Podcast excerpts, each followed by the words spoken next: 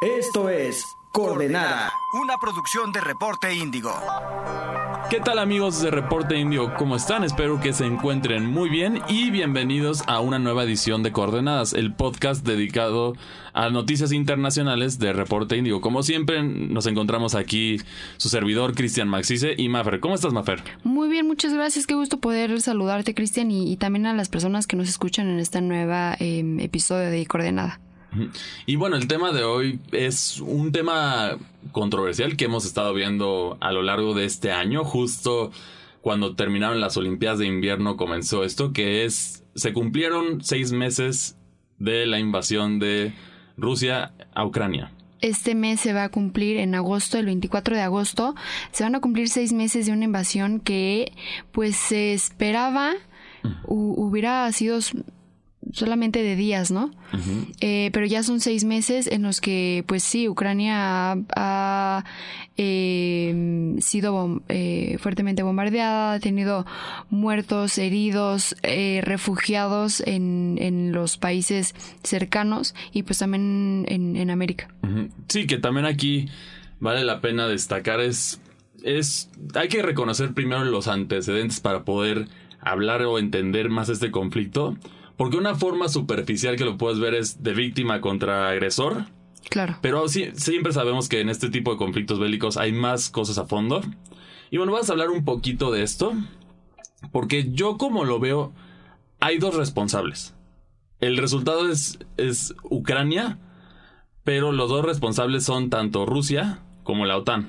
Rusia por la parte de la agresión y la OTAN y en ese sentido Ucrania por no respetar ciertos acuerdos que tuvieron. ¿A qué me refiero? Bueno, originalmente Rusia con la OTAN tenían un acuerdo que no iba a haber expansiones hacia el, hacia el este, justo por intereses de seguridad nacional de Rusia. Pero bueno, hubo cuatro expansiones hacia el este, antes de que Ucrania volviera a decir por segunda vez que quería ser parte de la OTAN. Claro. Ya lo habían dicho y bueno, sabes que el resultado fue el anexo de Crimea en 2014. Se, firmaron los acuerdos de Minsk en los que Ucrania no iba, no, iba, no iba a pedir ser parte de la OTAN, pero efectivamente se rompió. Entonces, como ahí se había detenido las agresiones, aquí pues, volvió a renacer esta situación. Argumento de parte de Rusia es seguridad nacional, no quiero tener una base americana en mis fronteras. Entonces aquí la situación, y bueno, de hecho también Putin hace este comentario que cómo reaccionaría Estados Unidos si los rusos pusieran una base en Tijuana. Claramente sabemos que algo similar le pasaría a México en esa situación. Entonces hay que aclarar esta parte que sí muchos a lo mejor no la entienden o no saben los antecedentes. Yo siento que por eso es importante informarse de todo lo que está pasando antes de poder opinar sobre este tipo de temas esta ignorancia, por otra parte, también ha sacado cierta rusofobia, que yo la he visto con diferentes ciudadanos en diferentes partes del mundo, que a lo mejor son rusos de segunda generación que vivieron en Estados Unidos o vivieron en Europa, pero igual pues, reciben ataques. Pues, no justificados porque pues, ellos no son los culpables de, de, esto. Al final ellos viven fuera y sí hay mucha, hay una rusofobia que está, que está pasando. Cuando lo hemos visto, lo vimos con los árabes después de de, de, la tragedia de las Torres Gemelas. De las Torres Gemelas, también está, o luego con los asiáticos después del COVID también estaba esta situación, que la ignorancia es un, es una herramienta de odio muy poderosa y tienes que también siempre estar informado. Aquí no es culpa de solo por el color de piel o por la religión o por la etnia, tienes que estar abierto a entenderlo y leer más a fondo para caer en esta, para no caer en esta, en estos prejuicios. Claro, y sabes también por qué eh, pudo haberse desatado esta eh, rusofobia, como mencionas, cuando el presidente ruso hace este argumento antes de la invasión de que pues eh, ciudadanos rusos no eran tan bien atendidos en Ucrania, en el este de, Ucrania, eh, y que por eso también era una em, un argumento para, para llegar e, e invadir el este de, Ucrania en el Donbass. Entonces, eh, pues sí, también está, estaba ese argumento de que yo voy a entrar porque ustedes, eh, Ucrania, no están atendiendo como a sus ucranianos, a, a, mis ciudadanos. Sí. Que este argumento lo hemos visto históricamente varias veces, Por ejemplo, lo vimos cercanos casos, vas a dar una, una variedad de ejemplos. Eh, son históricos, ya pasaron muchos años. Por ejemplo, tenemos Texas, los ciudadanos americanos, aquí no son bien tratados por los mexicanos. Y bueno, sabemos el resto que México tiene que ceder este territorio. Por otra parte, tenemos Alemania nazi con, con los sudetes en República Checa y con, y con Austria, que bajo el argumento de que son ciudadanos alemanes, entonces vamos a protegerlos, entonces toman esto. Esto ya lo hemos visto varias veces de, de cómo relacionar mi país con mi gente, que efectivamente en Rusia, en Ucrania sí había mucho ciudadano ruso, incluso hay mucho ucraniano prorruso. También eso es algo que hay que entender que la mayoría se fueron de hecho, muchos a lo mejor no saben, pero saben, como dato curioso, ¿sabes cuál es el país con, el segundo país con más refugiados ucranianos? Rusia. Efectivamente es Rusia. Entonces, aquí también sí hay también mucho, era un partido completamente dividido entre dos polos opuestos, uno pro NATO y el otro pro Rusia. Que históricamente hemos visto que hay mucha influencia de, estas, de estos dos partidos en lo que son las elecciones de Ucrania.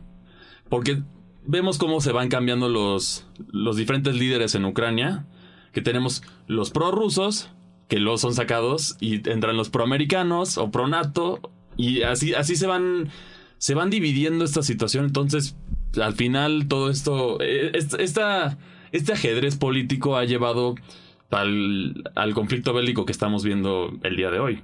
Y sabes que también pudo friccionar en la relación Rusia-Ucrania justamente la llegada de Volodymyr Zelensky como presidente de Ucrania, porque sí es una es un es una figura que antes era del, un comediante y que bueno, se involucra en la política, pero que tiene estas ideologías pro-europeístas, pro-occidentales y que por supuesto eh, hemos eh, se ha demostrado con, con estos casi seis meses de la invasión que tiene mucha cercanía con los países de Occidente, con Alemania, Estados Unidos, Reino Unido, tiene todo su respaldo.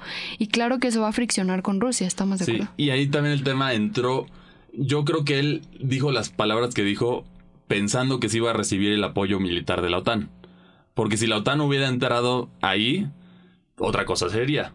En la invasión. sí, yo creo que Rusia no se hubiera, no hubiera metido las manos en esa situación.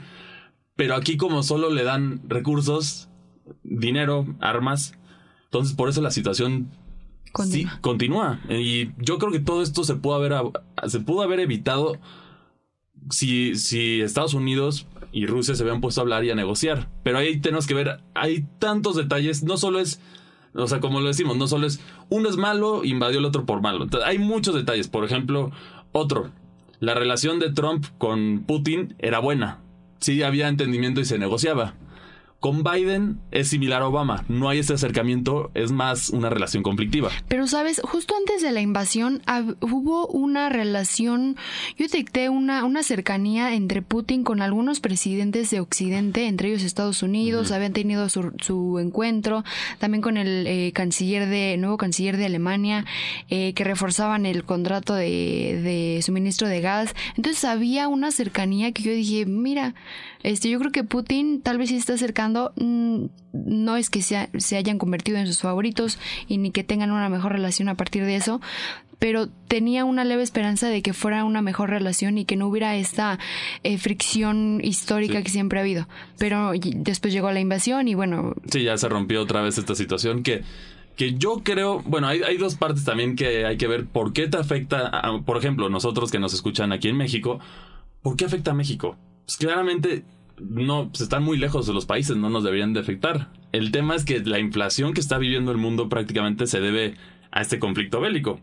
Y hay diferentes situaciones que diversos países van a sufrir. Yo creo que en unos meses vamos a ver, por ejemplo, por ahí dicen invierno en Europa va a ser bastante complicado porque el precio de gas sin el apoyo del gas ruso se va a disparar a las nubes. Y también aquí. Aún pues, más de lo que ya está. Sí, de por sí ya estaba alto. Con esto, de por sí estamos saliendo de la pandemia. Y luego este conflicto, tenemos esta situación. Otra situación que no sabemos es. Ucrania y Rusia son lo que se consideran los graneros de Europa. Que son los, los proveedores más fuertes de trigo en Europa y a nivel mundial. Y esta situación de que se detiene ese flujo de la parte rusa por el. por todo el el boicot y los embargos que le están poniendo a Rusia. La parte ucraniana pues no pueden producir porque están en guerra. Y luego el tercer productor de trigo más grande del mundo, que es India, dijo, sabes que yo no voy a poder cubrir la capacidad internacional y la local, entonces yo cierro mis puertas solo al mercado local. Que esta propuesta de India, a mi parecer, está bien, darle prioridad a sus ciudadanos. Pero pues, así va a haber mucha hambre. También en esa situación va a haber mucha hambre. O se va a encarecer la comodidad y va a haber otro tipo de conflictos ahí. Y parece que no tiene fin. Esto yo creo que posiblemente va a terminar cuando decidan hablar. Yo como lo veo a futuro es, viendo la situación de Estados Unidos políticamente hablando como está, pinta para que Trump pueda hacer su regreso. A muchos no nos gustará, pero así es como pinta la situación en Estados Unidos. Trump, en este sentido, sí trae esa relación con Putin que puede negociar. Ellos sí, se, entienden, ya sea por, por complejos de, de, dictador o lo que quieras, como lo quieran llamar, pero se entienden ellos dos. Entonces posiblemente sí van a hablar, van a negociar. Y aquí posiblemente Ucrania, el acuerdo, yo creo que va a ser que sí va a tener que ceder esa parte de, de Donetsk, Donbass, todo esto, va a tener que cedérselo a Rusia. Porque no veo otra salida. No veo otra salida para este conflicto porque no, no, falló las pláticas. Debieron de haber hecho las pláticas desde un principio y no las hicieron por, por lo que sea. Claro, pero sabes, en ese panorama en el que mencionas, en el de regreso al Trump, y evidentemente se daría eh, una cercanía con Putin, podría haber este escenario en el que entonces ellos se unan y, mm, Occidente, el resto de la comunidad internacional que es em, la Unión Europea, eh, ponga una barrera con Estados Unidos. Mm. Podría pasar. Podría pasar, digo, todo es posible en esta situación, pero yo creo que al ser los dos países militarmente fuertes del mundo, yo creo que no. nadie se, trataría de interponer en eso. A lo mejor lo dirían por una parte de estamos muy enojados y no es posible esto. Pero otra parte, a ver, lo vimos. A ver, Inglaterra con el dinero ruso antes de esto eran muy felices. Tanto en el gas barato, en las inversiones que había en Londres, mucho mucho residencial ruso, al igual que el dinero chino o el dinero árabe, que en, Inglaterra también ya estaba muy fuerte. Pues, los oligarcas también vivían ahí. La mayoría de los oligarcas rusos no vivían en Rusia, vivían en, diversas partes del mundo. Sus, sus hijos estudiaban y trabajaban en, en el extranjero. Entonces aquí yo creo que también el mundo se le, le voltea la espalda a Rusia, que también es una situación bastante bastante, o sea, es interesante ver esto porque básicamente es la adaptación, yo como lo veo es la adaptación de la cultura de cancelación que hemos visto últimamente en un panorama internacional. Que todo, todo lo ruso es completamente cancelado, las marcas ahora ya no hay ninguna marca, o sea, muy poquitas marcas quedan en Rusia, ya la mayoría ya, ya se fueron o vendieron sus vendieron lo que tenían en, en territorio ruso. Entonces ya vemos estos reemplazos para McDonald's, para Starbucks, para todas las marcas. Las de ropa, ahí sí es la situación en Rusia. No hay marcas de ropa, por ejemplo, ahorita. No, es uno que no han podido reemplazar, ya que una gran parte del mercado sí dependía de, las marcas conocidas como fast fashion, que es Zara, H&M, entre otras, pero ya todas ya no están. Entonces aquí esto es un arma de doble filo, porque las marcas quedan bien con los, con los otros, con el resto del mundo, ¿no? Pero definitivamente, ¿qué ruso va a volver a comprar ahí? Aunque regresen en un futuro, ya perdiste el mercado, ya se creó este sentimiento antioccidente de nuevo en Rusia, que yo creo que ya no, ya no había tanto, pero se está creando este sentimiento antioccidente porque pues tú ves, ahora muchos rusos pues, perdieron mucho dinero, perdieron, están en situaciones críticas económicamente hablando por esto. Entonces también esa es otra parte que a lo mejor no muchos vemos porque no estamos tan informados en eso. Claro, y es que no sabemos cómo realmente están informados en Rusia. ¿No? esa es otra parte. Esa es otra parte, porque no sabemos qué es lo que realmente saben de la invasión o no, qué es lo, los intereses de su, de su país. Y claro, como mencionabas, eh, también Rusia va a verse las muy apretadas el, presidente Vladimir Putin, porque además de todas las, em, todo lo que mencionabas de las marcas, que el, rechazo a los rusos, incluso a los deportistas, que es Ese es otro grave que, yo siento que ahí sí no se debieron de haber metido como o sea, porque ese yo siento que es otro que también mucha gente critica a las de deportes, porque bajo qué lupa tú decides qué conflicto está bien que haya y que los atletas participen y qué conflicto no. ¿A qué me refiero? Por ejemplo, si, si vemos los últimos cuatro mundiales, de acuerdo a esto, pues Estados Unidos no debía haber participado, porque tuvo conflictos bélicos en Medio Oriente durante todo este tiempo. Bombardearon a Irak, a Libia, también Francia, y son, son equipos que... Sea, ¿por qué cancelarías a los atletas? Sí, si bien están representando un país que tiene controversias, entonces ¿por qué dejas, por ejemplo, participar a Corea del Norte en las Olimpiadas? Porque, o sea, ¿bajo qué lupa tú dices quién está bien y quién no? En este mundial está Arabia Saudita va a participar, de hecho juega contra México y están bombardeando a Yemen. ¿Quién, ¿quién aboga por los yemeníes? Nadie. ese es el tema de esto, de que entran las de deportes. Por eso siempre dicen que es, se debería separar el deporte de la política. Aquí, lamentablemente, lo vemos que efectivamente no, no se puede. En, muchos países, al contrario, es, lo usan como el, el mecanismo para dar sus, sus opiniones.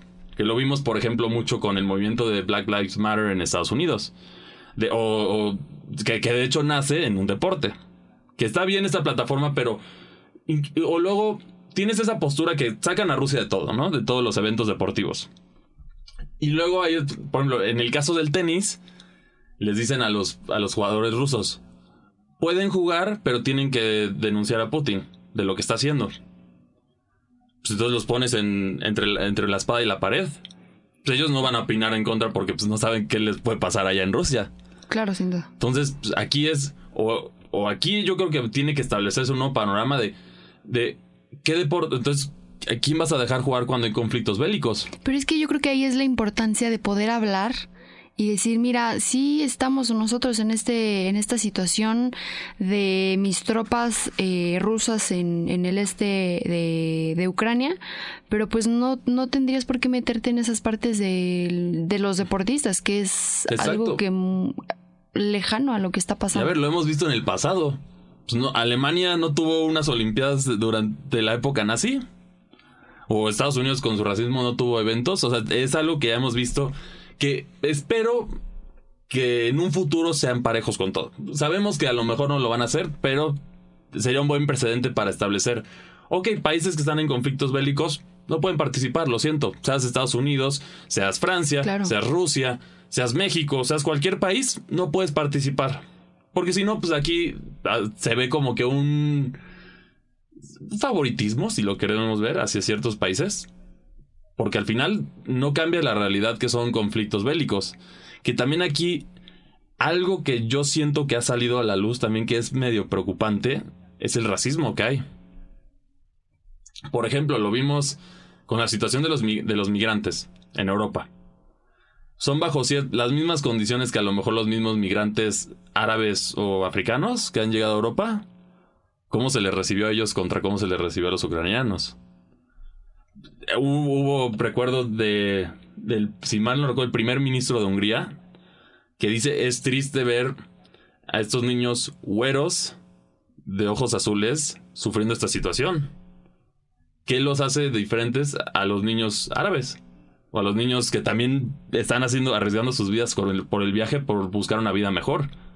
O sea, siento que esta parte la pinta feo. Sí entiendo que se identifica más la gente europea con un güero también porque la mayoría son así, pero pues eso no quita esta, esta parte también que a mí... Humanitaria que todos tienen. Claro, al ser migrantes. Todos son personas, no, no por ser, es lo mismo que regresamos, no por ser...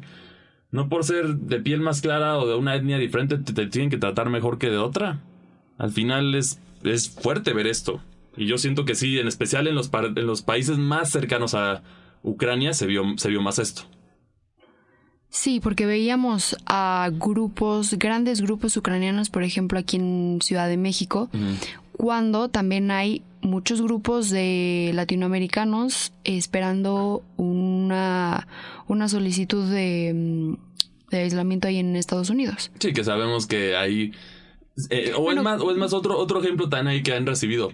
Los, los, los refugiados ucranianos a Estados Unidos han pasado muy fácil. O sea, han entrado muy fácil a Estados Unidos. ¿Qué, qué le pasó a los, a los, a los refugiados afganos que buscaban, que eran traductores para el ejército de Estados Unidos, que tenían diferentes funciones con, con Estados Unidos de inteligencia, diferentes funciones, pues todos siguen ahí esperando que los acepten. Entonces, ¿dónde? O sea, es- es- eso es lo, lo fuerte que no se critica con la misma vara estas dos situaciones. Que esto es lo que yo siento que el mundo está enseñando esa parte fea. Sí, sin duda. Pero, mm, ¿sabes qué? También podría... eh, otro panorama para este conflicto es qué pasaría si Ucrania logra adentrarse en la Unión Europea. Ahí, ahí yo creo que está, yo no creo que vaya a pasar. Porque Rusia se va a poner. O sea, ahí sí ya, ya, se involucran más países y puede ser. No, no digamos, ya hemos, ya hemos, ya estamos viendo muchas tensiones en Europa. Por ejemplo, también Sí. vimos lo de lo de Kosovo contra Serbia, que también estuvo, nada- ese sí se logró resolver con, con aspectos diplomáticos, pero ahí estuvo, o sea, ahí estuvo cerca, entonces también es, pues, no, no lo quiero ver, pero parece que hay ciertos indicios de que podría eventualmente haber un tercer conflicto bélico mundial, que no, nadie lo quiere, Nadie pero lo se quiere. ve esta tensión, hay diferentes países que hay mucha tensión. Tenemos ahorita el conflicto de Rusia contra el NATO, bueno, la OTAN. Tenemos esto de, de Serbia que tan fue como una alarmita ahí en Europa. Tenemos a China, que es otro partícipe también en este conflicto bélico que estamos hablando, que si bien no denunció las acciones de Putin, se ve que están más bien esperando a ver cómo reacciona el mundo para ver cómo ellos van a, van a hacer su situación con Taiwán. Que ese también es otro foco rojo de un posible conflicto bélico Con Estados Unidos. con Estados Unidos. Y por otra parte también está la India y China, que también tienen sus ciertos conflictos en la frontera que ahí se van arreglando, pero pues, por el tamaño de los países podría representar algo más importante en un futuro. Entonces sí, tiene, tienen que trabajar en, en, en lo diplomático, todos esos países, porque no pueden seguir pasando estas cosas.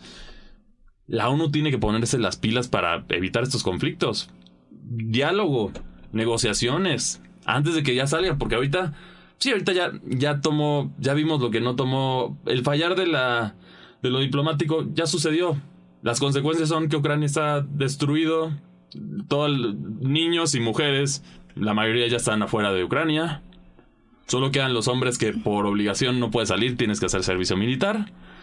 Entonces, Claro, a Eh, pesar de la, de la crisis y de la catástrofe que hay en Ucrania, tomarlo como un ejemplo mundial. sí, para, para prevenir otras cosas y para hablar. Hablar es lo, lo- Es lo primordial. Sí, y también otro aspecto que también a mí me, me llamó la atención fue la esposa de Zelensky.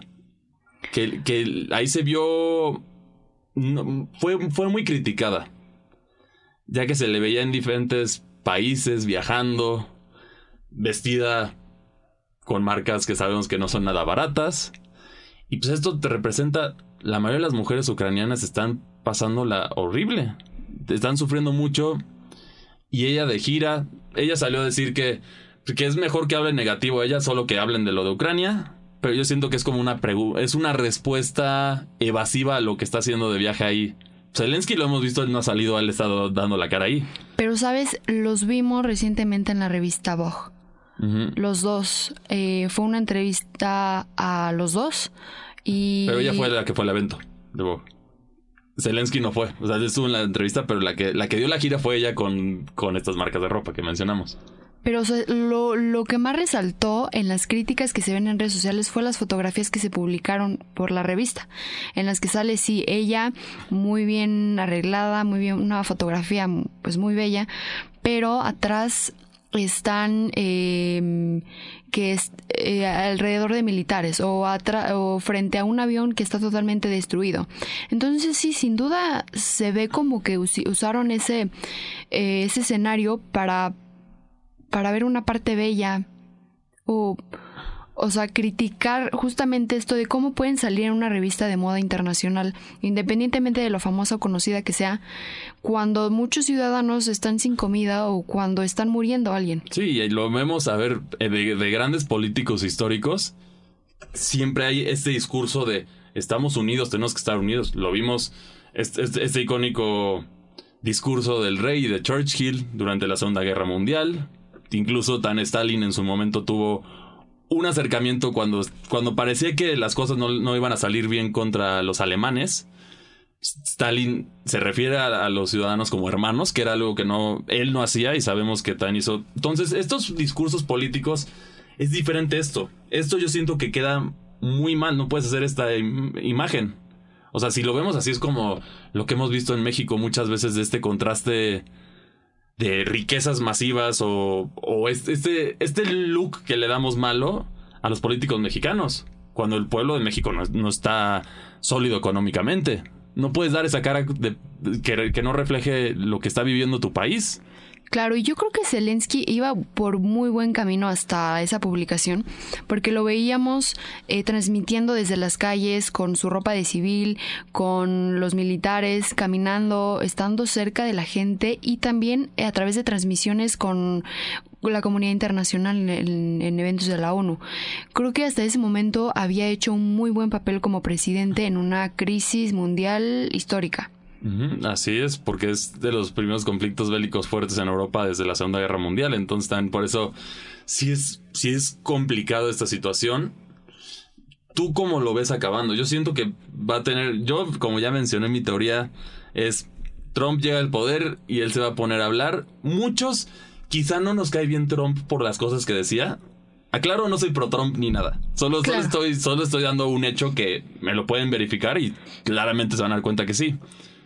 Trump es el único presidente en Estados Unidos, no me acuerdo en cuántos últimos, que no ha tenido una guerra a su nombre. No tuvo ni una sola guerra a su nombre. Y irónicamente, él fue el único que no recibió el premio Nobel de la Paz. Pero, por ejemplo, con Obama vimos Libia, con Bush vimos Irak. Ahorita con Biden, Biden en el momento no tiene, pero, pero podría ser que algo con Rusia en, en, en, un, en cierto tiempo. Claro, quiso retrasar eso con eh, quitar las tropas en Afganistán. Uh -huh. Pero todo puede pasar, todavía está en el gobierno y veremos cuando termine. Exacto, entonces esto, esto es otro detalle muy... Se me hace como que me llamó mucho la atención a mí este, este aspecto, porque sí, evidentemente lo hemos visto que una manera de que Estados Unidos levanta su, su economía es mediante la guerra. Así es como funciona el país desde la Segunda Guerra Mundial. Entonces aquí Trump, que irónicamente todo, es el que, el que peor hablaba y que mucha gente lo odiaba por ser cruel con lo que decía y esto. Por impulsar el racismo también. Exactamente. Pero, pero en esa estadística de... de ¿Crees que podría bélicos, tener esa esperanza de que él podría eh, eh, dar comienzo a esa, a esa um, conversación con Putin? Yo creo que él sería el, el, único, el único representante de Estados Unidos que podría hacerlo. Por, por la relación de respeto o como lo quieras ver que tenían ellos antes. Yo creo que es el único. Y también en México. A ver, en México mínimo había diálogo en, entre nuestro presidente y Trump. Ahorita Biden está totalmente desaparecido de lo de México. Sí, justamente se habla mucho de que había, cómo era, cómo es posible de que el presidente López Obrador tenía más cercanía y más empatía con Donald Trump que con Joe Biden. Exacto, ese es el tema. Ahorita se ignoran prácticamente, no hay, no hay este diálogo entre, entre los dos países. Entonces eso es lo llamativo. Y también si lo queremos ver así como mexicanos o como latinos, hubo menos, hubo menos personas enviadas de regreso durante la presidencia de Trump que con Obama. O sea, eso es lo que digo que se me... Es extraño, pero pues ahí están los datos. Claro. O sea, uno pensaría que no, que fue el, el peor para el mexicano fue la era Trump, todo esto, pero efectivamente los datos nos dicen otra cosa. Entonces es, es, es, como este conflicto que se me hace muy extraño en general todo lo que está pasando y también yo creo que esa es la, la única vía va a ser negociar antes de que Ucrania quede completamente destruido porque entre armas que le envía a Estados Unidos y Rusia invadiendo va, va a quedar completamente destruido destruido Ucrania y pues, una, o una gran parte de Ucrania va a terminar siendo rusa. Pues mira, o, o, o, sería algo también muy extraordinario que sería una posición muy positiva de, de Putin, de que bueno, ya conseguí esto, muchas gracias, adiós. Uh -huh. Sí, que también eso es lo que se cree porque otra parte que no se menciona mucho, pero también yo lo veo es que con, con, lo, con esa parte que está anexando Putin o va a anexar, no sabemos todavía cuáles son las intenciones, si va a ser un estado independiente como un bloqueo entre Rusia y, y, la OTAN o cómo va a ser la función de, de Donetsk y Don, Donbass. la otra es también va a tener muchos recursos naturales que los países van a tener que negociar con él. Lo del gas, por ejemplo, ya vimos que él le dijo, ah, me bloquearon mi economía, pues me pagan en rublos y lo siento. O, quítenme, o, déjenme, o, van a pagar en rublos. En invierno veremos cuánto pueden aguantar los, los ciudadanos europeos, porque no, el, el, parlamento y los políticos, pues a lo mejor no son afectados, pero el ciudadano europeo va a llegar a un punto en el que va a decir, me están cobrando carísimo por esto, ya negocien con Rusia. Yo creo que también va a llegar a ese punto, a pesar de que la exigencia social. un sentimiento, ah, se puede decir antirruso por la situación. Pondría anticonflicto, ¿no? Anticonflicto, sí, más bien anticonflicto.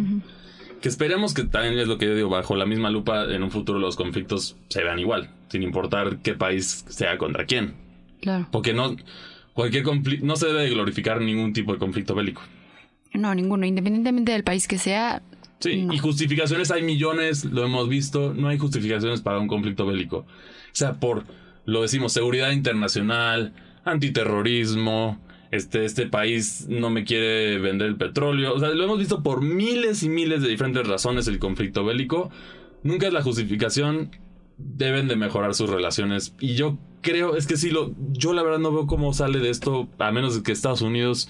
Eh, decimos Estados Unidos porque es el, el líder representante de la OTAN. Se ponga a hablar con Putin. No, no veo otra solución a este conflicto. Y mira, ya, ya son, van a ser seis meses. Creo que ya es muchísimo para una, para una, una guerra, una invasión. Y mm, sí, porque los países tienen que ponerse a pensar en la gente. No nada más en que Putin y el presidente y sus intereses, porque creo que eso podría estar en segundo o en tercer plano cuando mucha gente está muriéndose. Y de hecho, también otro dato que por ahí recuerdo haber leído irónicamente, la una intención que se veía con estos bloqueos y eso era que la gente se hartara y trataran de sacar a Putin. se podía ver que era como la intención detrás de tanto bloqueo a Rusia. O sea, apretar la economía para que la gente salga a las calles. Pero es que es bien difícil, veo muy difícil que Putin esté, eh, no esté representando a Rusia. No, irónicamente, o sea, hablando de los datos también que hay ahí, la aprobación de la guerra en Rusia subió después de que las marcas decidieron salirse y todo. O sea, te digo que este sentimiento anti-occidente ha crecido en, en, justo en Rusia. Ya sé, entonces a lo mejor quizá este abandono no creo que haya sido la mejor solución porque pues, afectas a los ciudadanos y no afectas en donde en verdad importa. Entonces yo siento que lo de las marcas no... A mí, a mí no se me hizo necesario.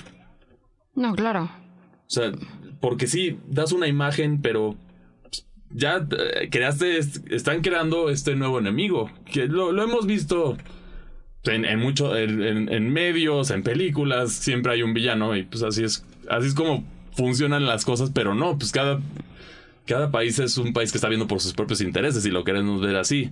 El objetivo aquí, bueno, lo que tienen que estar conscientes la gente no es no deshumanizar a otras personas. Simplemente por su origen, claro. Sí, porque aquí... Porque están dejando de lado todo el talento de quien sea, de si, es, si eres artista o simplemente cualquier persona, de no porque vienes de aquí y, yo y mm, estoy en contra de la guerra. Pues sí, pero esa persona no, no, no ordenó eh, que, las, que las tropas entraran a un país. Sí, exacto. A, mí de hecho me pasó con, con mi esposa, que mi esposa es rusa. Entonces la situación, que por eso o sea, por tengo la perspectiva también de lo de Rusia, porque lo, lo estaba viendo con ella. Claro. Entonces, por ejemplo, nos, le pasó que fue al mercado, es, es güera alta, entonces le preguntan, ah, ¿de dónde eres? ¿Eres, eres americana? Ah, como buena onda, ¿no? Y dice, no, soy rusa. Ah, bueno. Y, se ve, se ve que sí hay como que este prejuicio ya ante cualquier ruso, aunque vivan en. Prejuicio occidentalizado, ¿no? Sí, exacto. Es un prejuicio que no, no debe de caer la gente en este prejuicio porque pues las personas no son responsables. A lo mejor puedes estar en contra de los políticos que promovieron la guerra. Eso es una cosa, pero los ciudadanos no, en muchas, muchas veces no puedes representar las ideas políticas con los ciudadanos. Y yo creo que eso debería dejarlo muy en claro las organizaciones humanitarias y los propios gobiernos. Dejar en claro en, en, reuniones, a ver, no hay por qué discriminizar a, los rusos eh, porque ellos no tienen nada que ver. Sí, son ciudadanos de un país, no eligieron dónde nacer. Son personas, tienen sentimientos, son como cualquier otra persona. Entonces sí, sí, esto es algo que también se tiene que ir reduciendo porque pues, es, es, lo hemos visto, este prejuicio históricamente nunca ha salido bien. Este prejuicio acaba siempre en violencia por, por ignorancia. Sí, hemos visto indicios, en todas partes lo hemos visto, pero sí este prejuicio que con los árabes, en, en su momento también con los judíos, ahora son los rusos, Hace, hace, un par de años eran los chinos que por el COVID y era su culpa, entonces pues, en Estados Unidos golpeaban a, gente o en Europa también les echaban el feo por ser chinos o a los latinos por, por ser criminales como, como piensan, eh, como hay estas mentalidades que nada que ver. Y a los afroamericanos, yo creo que, sabes, lo más importante y lo que nos está dejando esta guerra y estos casi seis meses es la importancia de saberse comunicarse a quien seas y la importancia de que lo hagas si eres principalmente un líder político de un país, un presidente. ¿Para qué? Para que no perjudique a tus ciudadanos y a tu gente.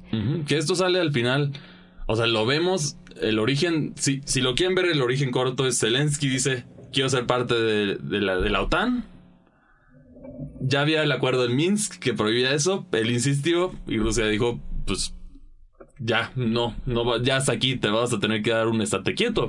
Pero justo ahí era la importancia de, a ver, Zelensky, vamos a reunirnos, ¿estás de acuerdo? Y yo creo que o sea, el tema ahí, no hubo interés de las dos partes de arreglarlo, tanto de la OTAN, de Ucrania y de Rusia.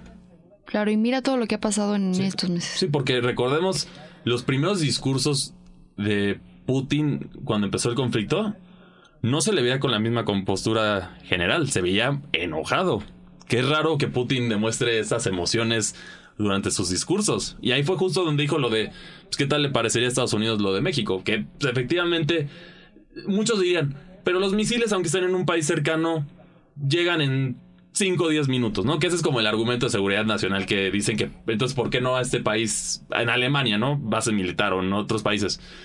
Pero aquí el tema es que tienes una base militar a tierra, a pie pueden entrar ejércitos ahí. Entonces eh, aquí es donde se pone más complicado para un país sus intereses de seguridad nacional. Entonces sí, efectivamente falló la negociación. Rusia pues, no este, ha fallado mucho la relación entre entre Rusia y la OTAN que irónicamente en algún momento Rusia fue invitado para ser miembro de la OTAN. No se dio, no se dio, pero iba a ser miembro de la OTAN. Y por otra parte, vemos el, el origen de la OTAN. ¿Cuál fue su creación? Para detener el frente soviético. Ya no existe el frente soviético también. Ese es otro aspecto. Entonces está... Es complicado, es complicado. Este son muchas cosas como, como hemos estado platicando, son muchas vertientes de lo que inició un 24 de febrero de 2022. Sí, y no es blanco y negro, eso es lo que tiene que entender la gente, no es blanco y negro, no es unos países son buenos y, todo, y el otro es, es más malo que la carne de burro. Entonces tienen, ambos tienen sus partes blancas y negras. Son grises, todos los países son grises, todas las historias son grises. Hay que también, por eso hay que también analizar todo de fondo.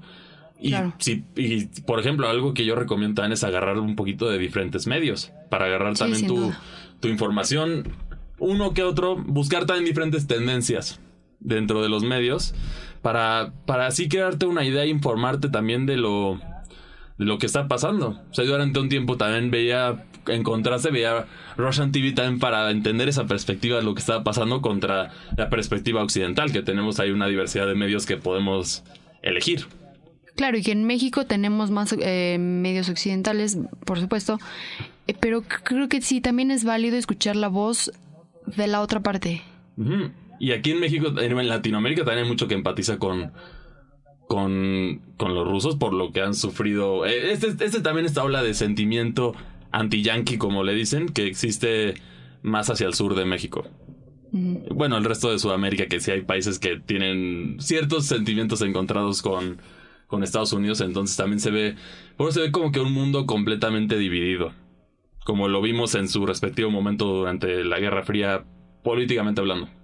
Claro. Pues mira, por, em, por último, este plan que tú, bueno, este plan no, este escenario en el que, em, em, que mencionaste sobre el regreso de Trump para que pueda acercarse con Putin y poder arreglar algo, creo que sí es muy válido siempre y cuando Donald Trump disminuya esos, esas líneas racistas con los que era característico. Sí, no, no, ese es otro tema por separado, por eso yo digo no soy pro Trump ni nada. Claro. Solo yo digo hablando de esta situación, claro que ese sentimiento racial que despertó su presidencia no es aceptable tampoco, es, lo, es más de, de lo que justo estamos hablando, que es el prejuicio que no es bueno, pero para esta situación en específico, dejando al lado esa situación, que eso es para otro día que seguramente también hablaremos de ese tema, aquí yo creo que no le veo otro, otro presidente intentando negociar. O sea, no, no veo otra persona que le pueda que le pueda hablar a Putin y negociar directamente.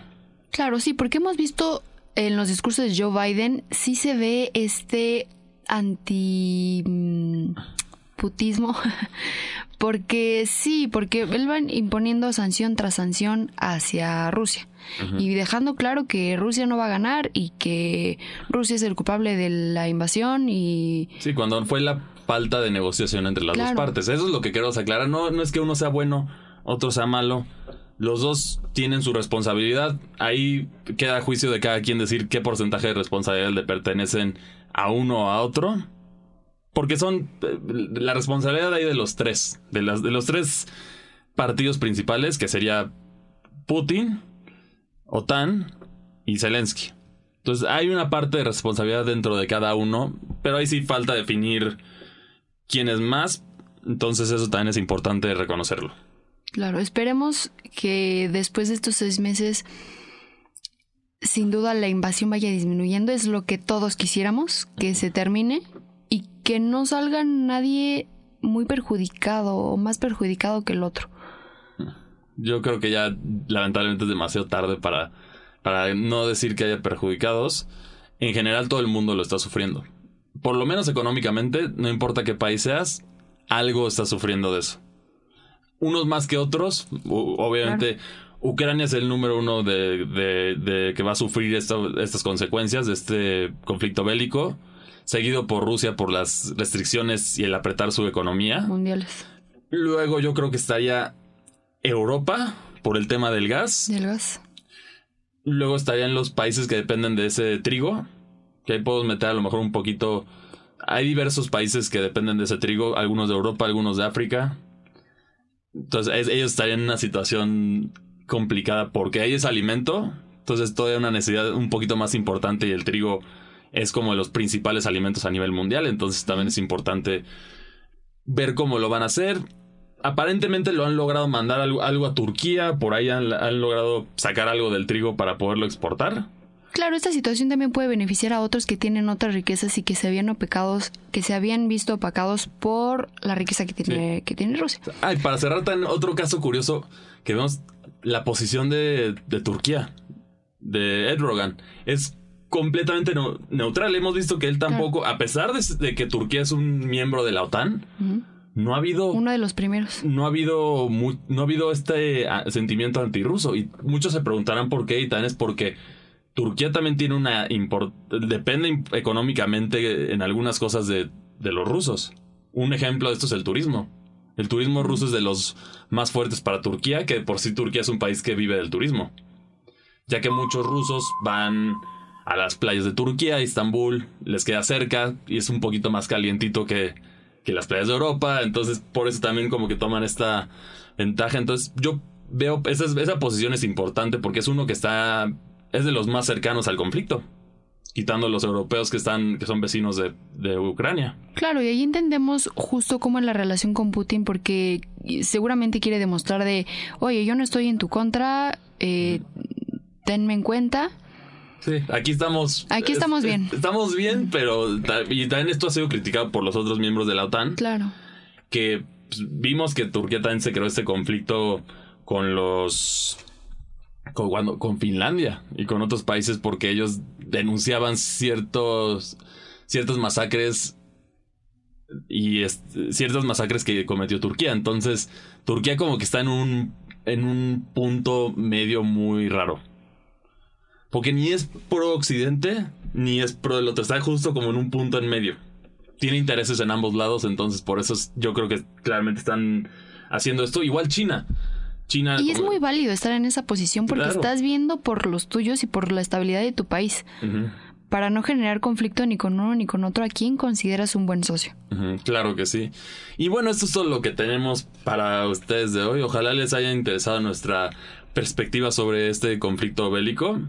Y bueno, a mí me pueden encontrar en Twitter como arroba cristianmacci2. Ahí también me pueden platicar de sus opiniones. Ahí les puedo contar más detalles sobre lo que se está viviendo, qué es lo que nosotros pensamos que va a suceder, qué escenarios posibles hay, qué bandos posiblemente se armen a nivel mundial, entre otras cosas.